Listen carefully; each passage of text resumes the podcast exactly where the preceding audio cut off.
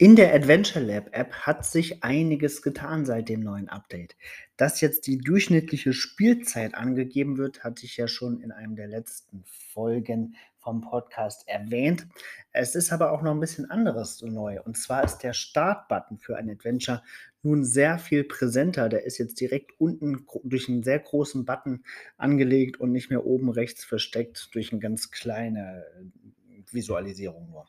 Auch ist die Möglichkeit, die Antworten einzugeben, nun viel, viel präsenter. Ich fand das immer ein bisschen unglücklich, dass das da so ähm, halb hinterlegt wurde hinter dem Location-Bild.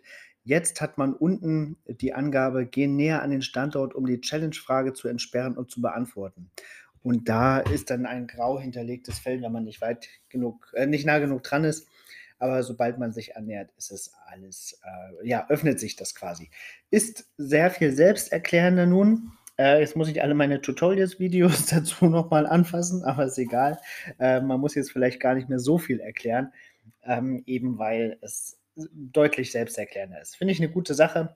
Wenn ihr Lust habt und in der Nähe von Hamburg wohnt, dann schaut euch das doch gleich mal an an einem Beispiel. Seit heute Morgen ist veröffentlicht äh, ein neues Adventure in Hamburg, äh, welches heißt Burgen in Hamburg, eine Spurensuche im Archäologischen Museum in Hamburg mit zehn Stationen, die sich auf jeden Fall lohnen. Das sagen zumindest die ersten vier Finder.